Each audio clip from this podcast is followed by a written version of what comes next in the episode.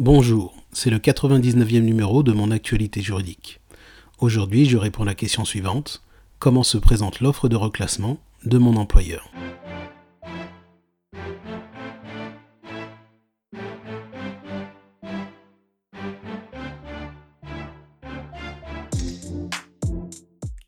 L'employeur doit proposer à chaque salarié affecté par un licenciement économique tous les postes disponibles. Ainsi, l'offre peut sur des postes accessibles par voie de formation d'adaptation, des postes à durée déterminée, des postes qui entraînent ou pas une modification de la durée initiale du travail, ou encore des postes qui ont fait l'objet d'une proposition de modification de son contrat de travail refusée par le salarié. Selon la jurisprudence de la Cour de cassation, l'employeur ne peut limiter ses offres en fonction de la volonté présumée du salarié de les refuser il doit en quelque sorte proposer mécaniquement aux salariés tous les postes disponibles au reclassement. Concrètement, les offres de reclassement sont écrites et adressées de manière personnalisée ou communiquées au moyen d'une liste rendue disponible aux salariés par tout moyen.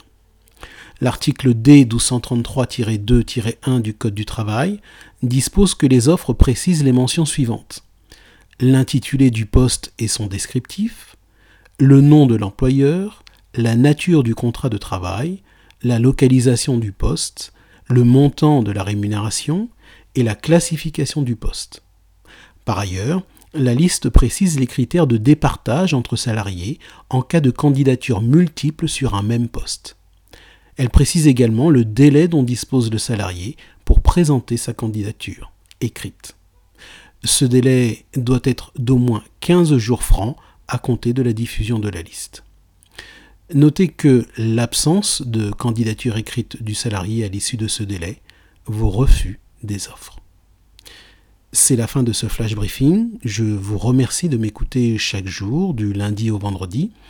Ce flash briefing est disponible sur toutes les plateformes de podcast. N'hésitez pas à le partager avec votre entourage. Bonne journée.